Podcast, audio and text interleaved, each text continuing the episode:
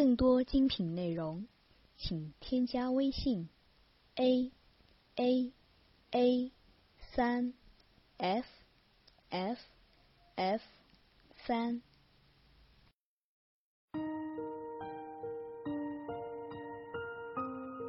大家健康，我是付国祥，欢迎大家收听自己就是大医生系列课程。今年啊，有条大新闻，就是全国人民啊期盼了十年的宫颈癌疫苗啊，终于获准在我国上市了。而打这个宫颈癌疫苗是为了什么呢？自然而然打这疫苗就是为了要预防子宫颈癌。一提到子宫颈癌呀、子宫肌瘤的这些议题啊，我最常被问到的问题就是：傅老师啊，呃，我有子宫颈瘤，我可不可以吃黄豆啊？或者是说，呃，我有子宫颈癌，可不可以喝豆浆啊？黄豆里面的雌激素会不会让我的子宫肌瘤变大呀？哎，我每次啊听到这些问题啊，我都要赶紧跳出来帮黄豆说说话。黄豆里面啊，的确含有一种结构很类似雌激素的，我们把它称作为类雌激素的这个物质。但是哦，这种类雌激素啊，不仅不会像雌激素一样诱导子宫的病变，它还会有效的保护子宫免于雌激素的攻击。所以啊，在饮食之中多吃类雌激素含量丰富的黄豆，是可以预防各类的子宫性疾病的。黄豆啊，不仅可以预防子宫性的病变，对于降血脂的效果啊，那也是一级棒啊！在国际上面啊，有整理过三十八篇有关于黄豆和血脂之间的研究，里面发现啊。其中有三十四篇哦，是确定黄豆是可以降血脂的。原因是什么呢？原因就是因为黄豆里面含有丰富的大豆异黄酮、大豆卵磷脂以及维生素 E 和膳食纤维。有很多参加过我活动的朋友啊，回家之后就开始努力的吃大豆以及大豆的这些相关制品啊。结果这样子吃一段时间之后呢，回去体检中心一体检之后拿到报告之后一看，晕倒。他的鞋子不降，反而升高了。拿到这种报告，这些朋友往往就会气呼呼的跑回来质问我：“傅老师，你说这到底怎么回事？你不是跟我说黄豆可以降血脂吗？怎么我吃下来反而血脂又升高了？”遇到这些朋友啊，我往往啊都是一句话都先不说，就先让他把平时吃的豆类相关食物一五一十的写下来。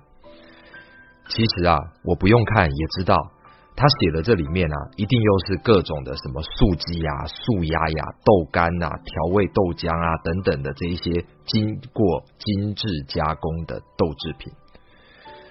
记住哦，那些三十四篇确定黄豆可以降血脂的那一些文献里面指的黄豆啊，是指那一颗颗、一粒一粒的真正的黄豆。绝对不是那些经过精致加工的豆制品。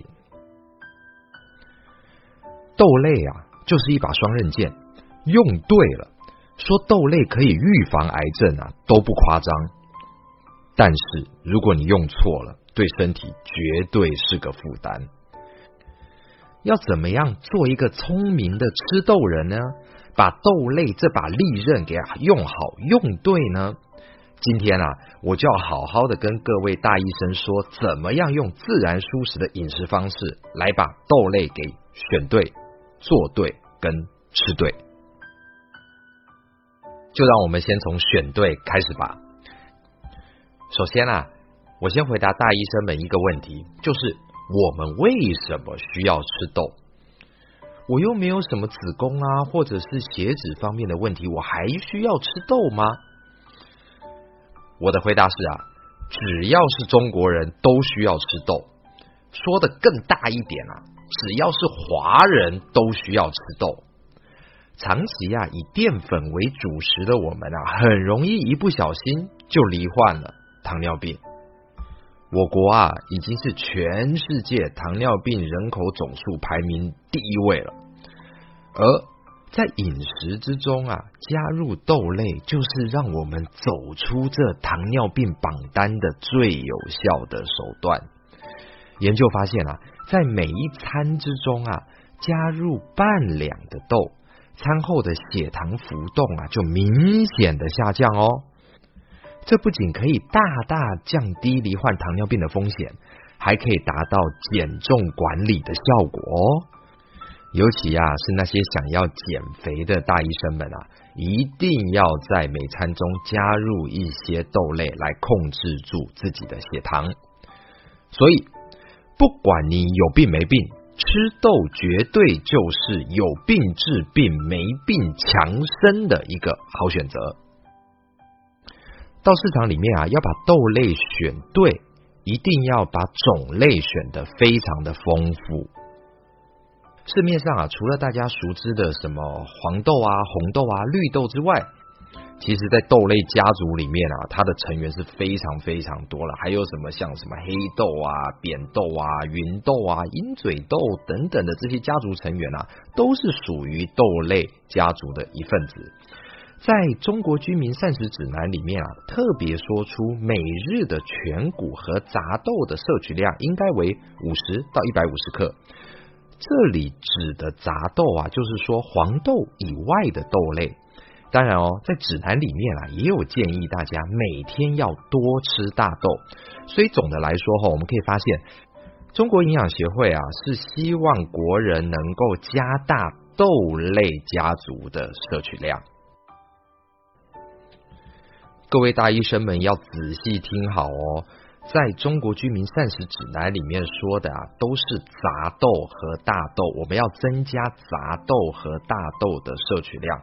所以啊，要选对豆类，就一定要选到那些一粒一粒啊，颗粒饱满的真正完整的豆子，绝对不是要去选购那一些什么精致的豆类加工品。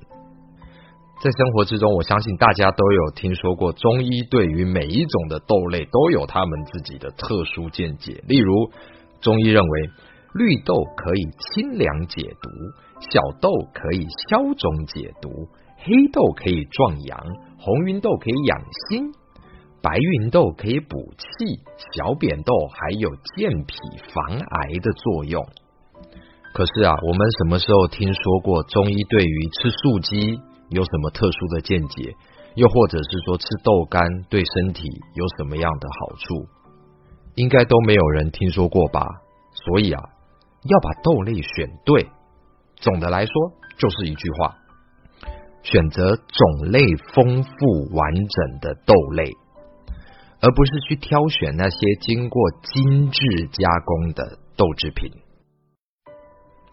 把一粒一粒颗粒饱满的豆类买回家之后，要怎么样把各式各样的豆子把它烹调正确做对呢？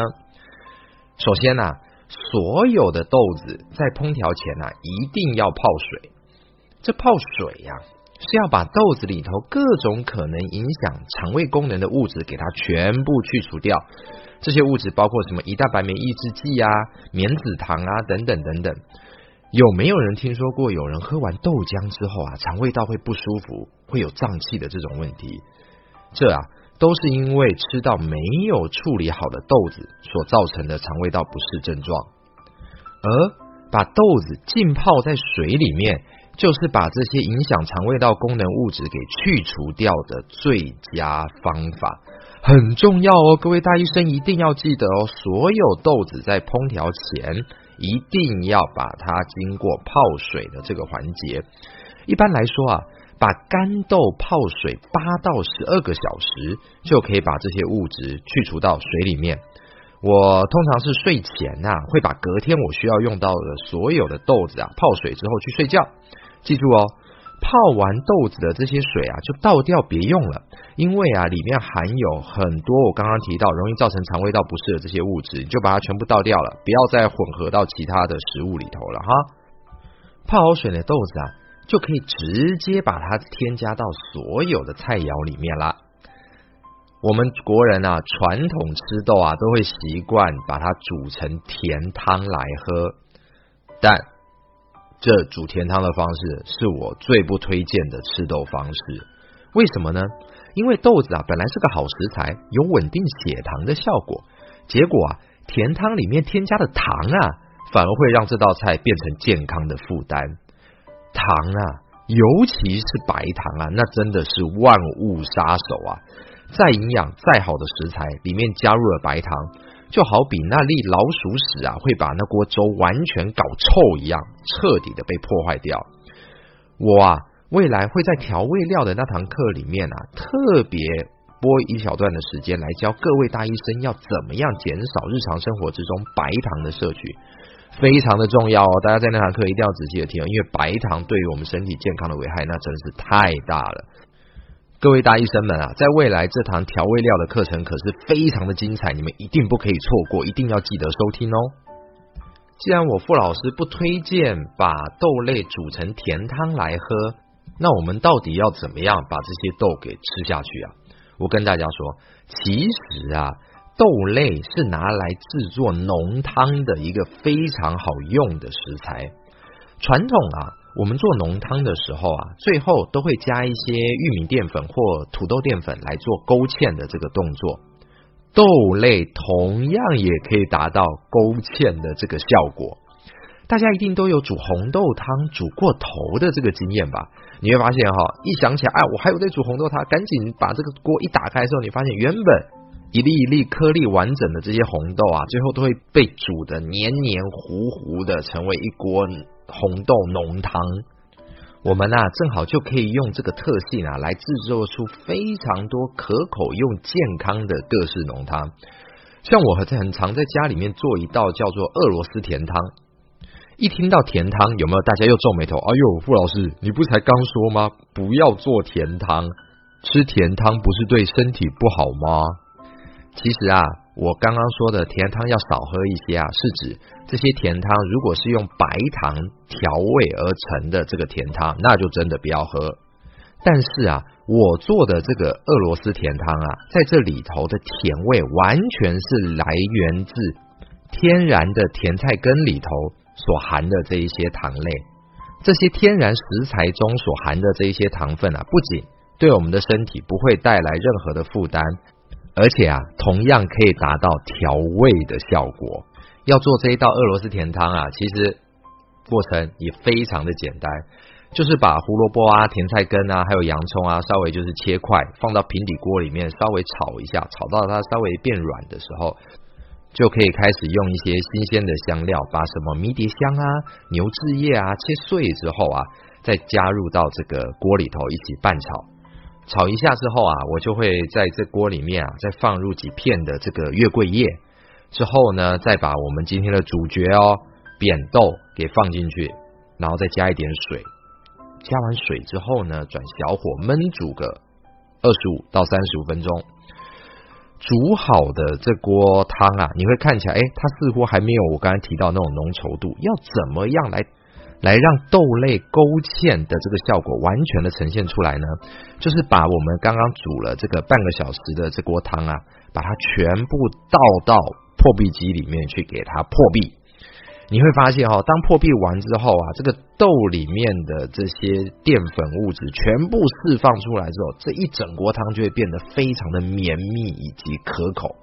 你想想看啊，在这锅汤里面啊，勾芡的时候我没有用传统的。玉米淀粉、土豆淀粉，我改用豆类来勾芡，增加甜味的时候，我没有用传统的白糖，而我是用甜菜根来达到甜味的这个效果。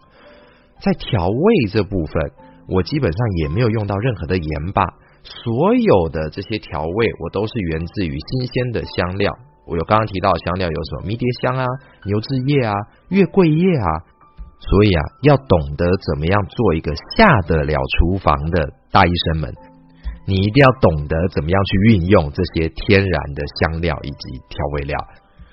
你们也不要急，我在未来的课程里面会一一的跟你们介绍，在烹调过程之中怎么样把这些天然调味料运用起来，用好来。所以啊，在做对这个环节里面啊，其实就是两个要点。第一个要点是什么呢？就是所有的豆子。在烹调之前，一定要泡水，一定要最少泡八到十二个小时的水。再来呢，就是在烹调豆子的过程里面啊，千万不要过度调味，尽量使用天然的调味料来达到调味的效果，以免把豆子的好处给破坏掉了。好啦，选对聊完了，做对也聊完了，我们现在就要进入最后一个环节了，要怎么样把豆子给吃对？要把豆类啊。吃到中国营养学会推荐的每天五十到一百克啊，我发现最实际的方法就是把这些豆子啊，把它加到五谷米饭里面来吃。把谷类和豆类一起蒸成五谷米饭啊，可以让每天的主食啊，真正变成完整的主食。全谷类啊，可以提供给我们非常优质的碳水化合物以及脂肪，而豆类呢？可以提供我们非常完整的蛋白质和脂肪。蛋白质、碳水化合物、脂肪这三大营养元素啊，经由谷豆类的强强联手之后啊，我们就可以把它一次性的吃到位了。豆类中啊，含有非常丰富以及完整的蛋白质。豆类的蛋白质可是比谷类高一到三倍哦，是属于全价蛋白。八种必需氨基酸呐，人体所需要的必需氨基酸呐都有了。一百克的黄豆里面啊，还有四十克的蛋白质，比猪肉还高啊！怪不得有一句话说啊，宁可一日无肉，不可一日无豆。所以啊，上过我的课的大医生们啊，下次如果有听到朋友说，哎呦，吃素不行哦，吃素啊会缺乏蛋白质的时候啊。你就可以很自信的回答他，那是你不懂。如果你按照自然舒适的饮食原则来把豆类吃对的话，要把蛋白质补充的完整，一点问题都没有。我也啊，终于了解到为什么我小时候啊，我父母亲啊，总要在五谷米饭里面啊抓上一把豆子，一起去蒸，一起煮。通常啊，手抓一把豆子啊，大约就是五十克左右。如果用量杯的话，大约啊就是小半杯的量杯。记得哦，拿去煮五谷米饭的这些豆类啊，都要单独浸泡一个晚上之后啊，再和谷类一起蒸出来吃。记住哦，单独浸泡，你不要把它跟谷类混起来浸泡，好不好？我啊比较建议啊，把豆子啊拿来熟吃，而不是生吃，因为啊熟吃豆子啊可以增加蛋白质的吸收率，所以啊。把豆类煮成五谷米饭或者是浓汤啊，都是很好的吃法。在这边啊，我针对一些有特殊需求的大医生们啊，我就把豆类对你们的这些特殊需求的好处啊，给一一的罗列出来。其实啊，豆类是很适合有健身习惯的大医生们哦来补充的。在健身房里面啊，常常见到。他们把这个乳清蛋白啊一桶一桶的往嘴巴里面送，不仅花钱呐，这个习惯呢还会给肾脏啊带来很大的这个负担。常常啊，这些人啊早上起来上厕所之后啊，第一泡尿你会看到上面泡沫一堆啊，这就代表肾脏的压力已经上来了。长期这样子吃下来啊，我怕以后啊，你想用肾换苹果手机的本钱呐都没有了。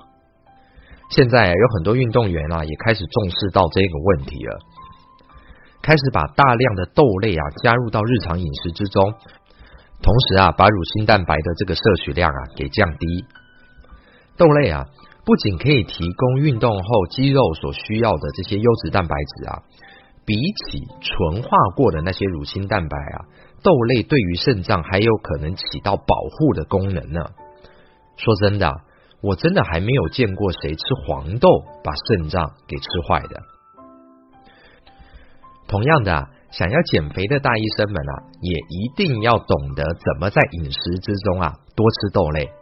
豆类啊是个标准高蛋白、低脂、高纤的食材，可以提供我们强烈的饱腹感。我自己的经验啊是什么呢？本来啊吃一碗五谷米饭啊才可以吃饱的我啊。吃了加过豆类的五谷米饭呢，我吃半碗就可以饱了。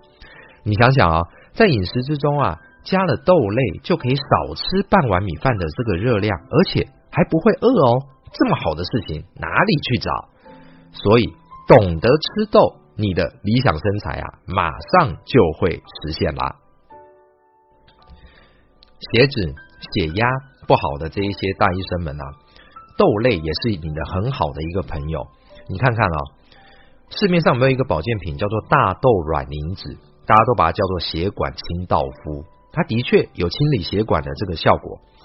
人家都说这个东西叫大豆卵磷脂了，所以它是哪里来的？肯定是大豆里面来的嘛。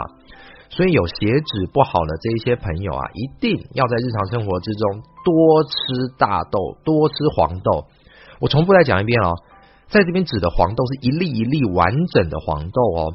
我最推荐的就是把这些黄豆加到五谷米饭，跟五谷米饭一起吃，这样子啊，就可以很好的把你的血脂啊控制在一个稳定的范围之间啦。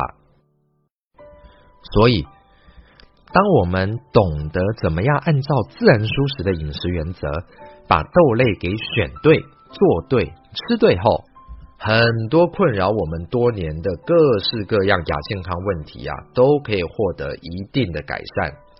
大家一定要做个聪明的吃豆人哦！好啦，今天的我们课程就到这里啦。感谢大家收听《自己就是大医生》系列课程。本节目是由喜马拉雅网独家播出。我的专辑是每两天更新一次，大家喜欢的话要记得订阅哦。下期节目我们再见。